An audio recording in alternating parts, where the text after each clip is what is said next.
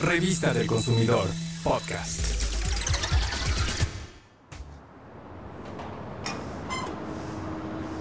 La basura con mayor crecimiento en el mundo es la de los desechos electrónicos, pues la vida útil de los dispositivos es cada vez menor. Se vuelven obsoletos, obsoletos. Se vuelven obsoletos.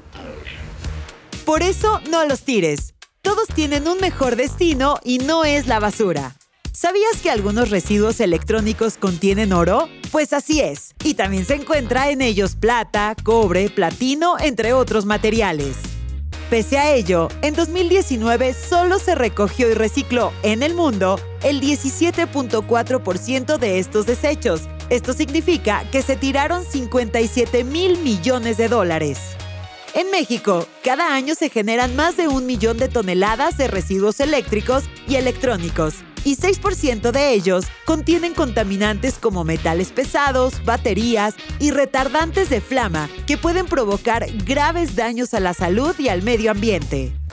En 2019, cada mexicano generó casi 10 kilogramos de desechos entre celulares, equipos de cómputo o televisiones.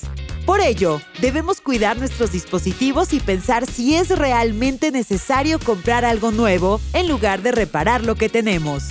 Si aún sirve un dispositivo, lo mejor es donarlo o venderlo. Si ya no funciona, considera que hay quienes los compran para repararlos y que siempre la mejor opción, antes que la basura, es el reciclaje.